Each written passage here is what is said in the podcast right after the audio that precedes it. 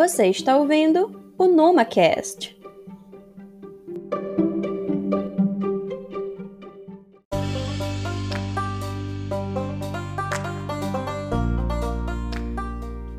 Olá, pessoal! Sextou! E hoje é dia de episódio novo. Em agosto de 2021, a Política Nacional do Meio Ambiente completou 40 anos. E para refletir sobre este aniversário e as mudanças ocorridas nas últimas quatro décadas, convidamos o professor Paulo Santos de Almeida, da USP. O professor Paulo é doutor em Direito das Relações Sociais, integrante do corpo docente do curso de pós-graduação em sustentabilidade e atua nos temas direito ambiental e sustentabilidade. Ouvidos atentos, galera! Vamos descobrir se realmente temos motivos para bater palmas e assoprar as velhinhas.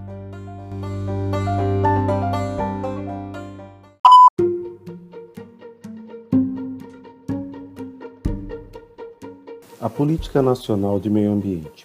Inicialmente, devemos considerar que a Política Nacional de Meio Ambiente foi estabelecida pela Lei 6938 de 31 de agosto de 1981 Considerando então seus 40 anos, podemos dizer que a Política Nacional do Meio Ambiente está pautada como a política mais importante para o desenvolvimento ambiental, a política mais importante para que tenhamos mecanismos e funcionalidade da proteção ambiental e conservação no Brasil.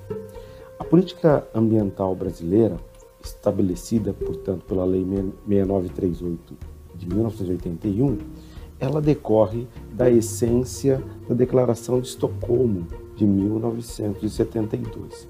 Vale considerar que em Estocolmo nós tivemos o primeiro encontro de grande importância para a proteção ambiental.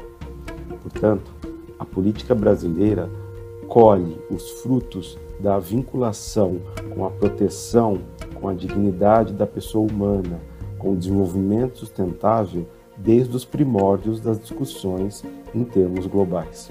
A Declaração de Estocolmo de 1972, portanto, é a base para que chegássemos a Rio 92 e depois a Rio mais 20, os três grandes encontros mais importantes para o desenvolvimento da proteção e conservação ambiental em âmbito global. A Política Nacional de Meio Ambiente, portanto, é a lei fundamental sob o ponto de vista da Federação Brasileira no que tange à relação com a finalidade constitucional de proteção ambiental. O artigo 225 da Constituição Federal, que estabelece a proteção e a conservação do meio ambiente como um fundamento essencial, uma cláusula pétrea, portanto, quanto à proteção dos direitos essenciais da dignidade da pessoa humana e da vida, visto que o meio ambiente é a interação de todas as formas de vida. E isso é importante ser considerado porque a Constituição Federal foi recepcionada pela Lei 6938-81. Óbvio, aqui faço um trocadilho com a questão técnica, uma vez que jamais a Constituição Federal seria recepcionada. Na verdade, Constituição Federal de 1988 recepcionou a Lei 6938-81. Isso quer dizer que a Constituição Federal, como lei maior, como norma princípio, norma fundamental da estrutura do Estado Democrático de Direito, aceitou uma lei que era anterior a ela própria e que, assim, trouxe os princípios e fundamentos da legislação para a Constituição. Então, me permitindo aqui dizer, digo, a Constituição Federal de 1988 recepcionou de uma forma direta todos os princípios, todos os elementos fundantes da proteção e conservação ambiental extraídos da Política Nacional do Meio Ambiente. Isso nos remete a um olhar de 40 anos, mas com uma jovialidade fundamental, porque a Constituição Federal é viva, a Constituição Federal, ao estabelecer que todos têm direito a um ambiente ecologicamente equilibrado, sem dúvida alguma, traz na sua essência a fundamentação da Política Nacional do Meio Ambiente, que trata da preservação, da conservação e da recuperação dos atributos dos recursos ambientais em toda a sua amplitude. O equilíbrio ambiental, portanto, só pode ser concretizado a partir de uma estrutura originária dada pela Política Nacional do Meio Ambiente através da Lei 6938/81. Vale sempre considerar, sob o ponto de vista histórico, que a trama, a constituição para esta Política Nacional do Meio Ambiente se originou em 1973, né, com a Secretaria Especial de Meio Ambiente daquela época. Nela foi estabelecida a, a lógica para que se tivesse, a partir de um tempo curto, uma política, uma legislação que pudesse transformar o ambiente para além de condições técnicas em condições de suporte e sustentabilidade para a manutenção da qualidade de vida digna para todas as gerações, que é exatamente o consagrado pela Constituição Federal. Faço aqui esta relação com Constituição Federal e Política Nacional do Meio Ambiente porque são intrínsecas em sua essência. Transformam o meio ambiente de forma a utilização dos recursos naturais eh, com equilíbrio, com racionalidade, através de padrões e norma que estabelece para os estados e os municípios também a finalidade de proteção e manutenção de um ambiente ecologicamente equilibrado. As competências que a Constituição Federal traz só ratificam o olhar da importância da política nacional do meio ambiente. Nesse sentido, considerando as competências da Constituição Federal, vale ressaltar ainda que a Política Nacional do Meio Ambiente, em 1990, passou por uma readequação à Constituição através do Decreto 99-274, de 6 de junho, no qual nós tivemos uma aproximação ainda maior com os princípios constitucionais previstos no artigo 225 quanto à preservação e à conservação, mas principalmente quanto ao desenvolvimento procedimental desta política tão importante.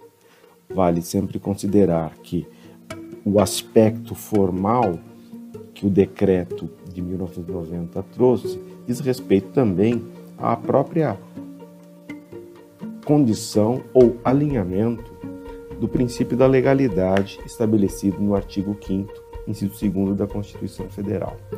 São muitos os aspectos possíveis de desenvolvimento da política nacional do meio ambiente, e, mas é, é, vale aqui ressaltar é, os seus instrumentos são de fato os elementos de maior importância para o desenvolvimento da contextualização geral da política ambiental brasileira.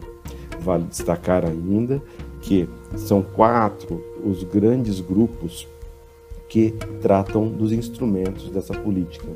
Então, temos instrumentos de intervenção ambiental, aqueles mecanismos normativos e condicionadores das condutas dos utilizadores dos recursos ambientais. Temos é, aqueles instrumentos de controle ambiental, propriamente dito, nos quais os padrões são estabelecidos Instrumentos de repressão ambiental, que diz respeito ao comando e controle do Estado, seriam aquelas medidas sancionatórias previstas pelas tutelas civil, administrativa e penal no sistema de proteção ambiental brasileiro e por fim os princípios, perdão, os instrumentos econômicos. São aqueles de incentivo à utilização de outros meios para atingir-se as finalidades constitucionais. Entre eles, poderíamos citar a possibilidade dos pagamentos por serviços ambientais, hoje regulamentado. Então, temos que a Política Nacional do Meio Ambiente, através de uma estrutura muito clara e direta, tem como finalidade maior promover o desenvolvimento sustentável, promover a capacidade jurídico-ambiental de estruturar em um Estado democrático as possibilidades de contextualização, de integração econômica, ambiental e social. Por fim, é, tem que se destacar a Lei Complementar 140 de 2011, que trouxe para nós né, uma evolução no que diz respeito às competências né, a serem desenvolvidas pelos estados, municípios, Distrito Federal e a própria União, né, a competência comum. Sem dúvida, esse é um papel de complemento nestes 40 anos da Política Nacional do Meio Ambiente de muita importância, porque a integração na atuação dos órgãos ambientais, na integração dos atores para o desenvolvimento e sensibilização de uma proteção e conservação ambiental constante se faz cada vez mais necessário. E é a partir dessa política nacional do meio ambiente que nós podemos identificar né, que, de fato, o Brasil caminha numa perspectiva sempre necessária de manutenção da sua integração política, econômica e social quanto à é, preservação e conservação ambiental. Sendo assim, é, vale sempre também considerar que o sistema ambiental brasileiro exige participação social.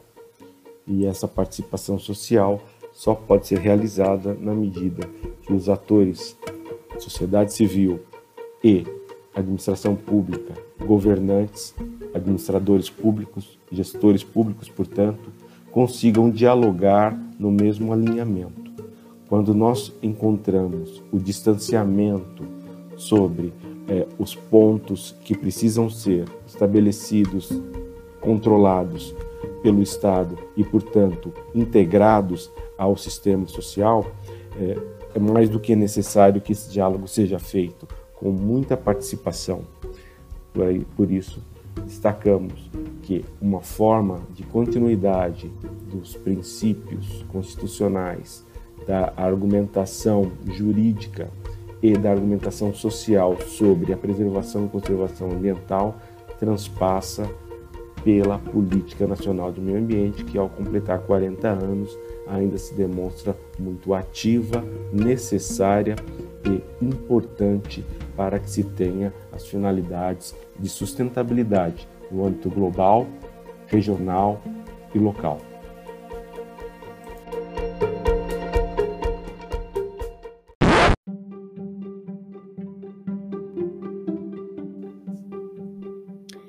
Após esse resgate de como o meio ambiente ganha espaço dentro da nossa legislação e política, devemos ressaltar a participação social, tão relevante para a consolidação desse tema.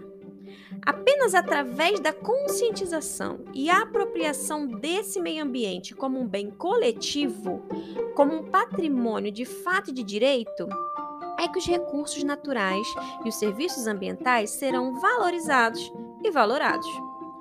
Quando a sociedade comum entender o que a Constituição Federal, em seu artigo 225, garante, aí sim alcançaremos o limiar da sustentabilidade.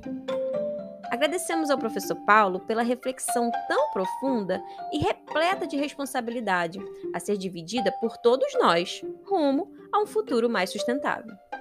Por hoje, ficamos por aqui, pessoal. Aguardo vocês na próxima semana. Cuidem-se, fiquem bem, usem máscara e vacinem-se quando puderem. Um ótimo final de semana. Um cheiro!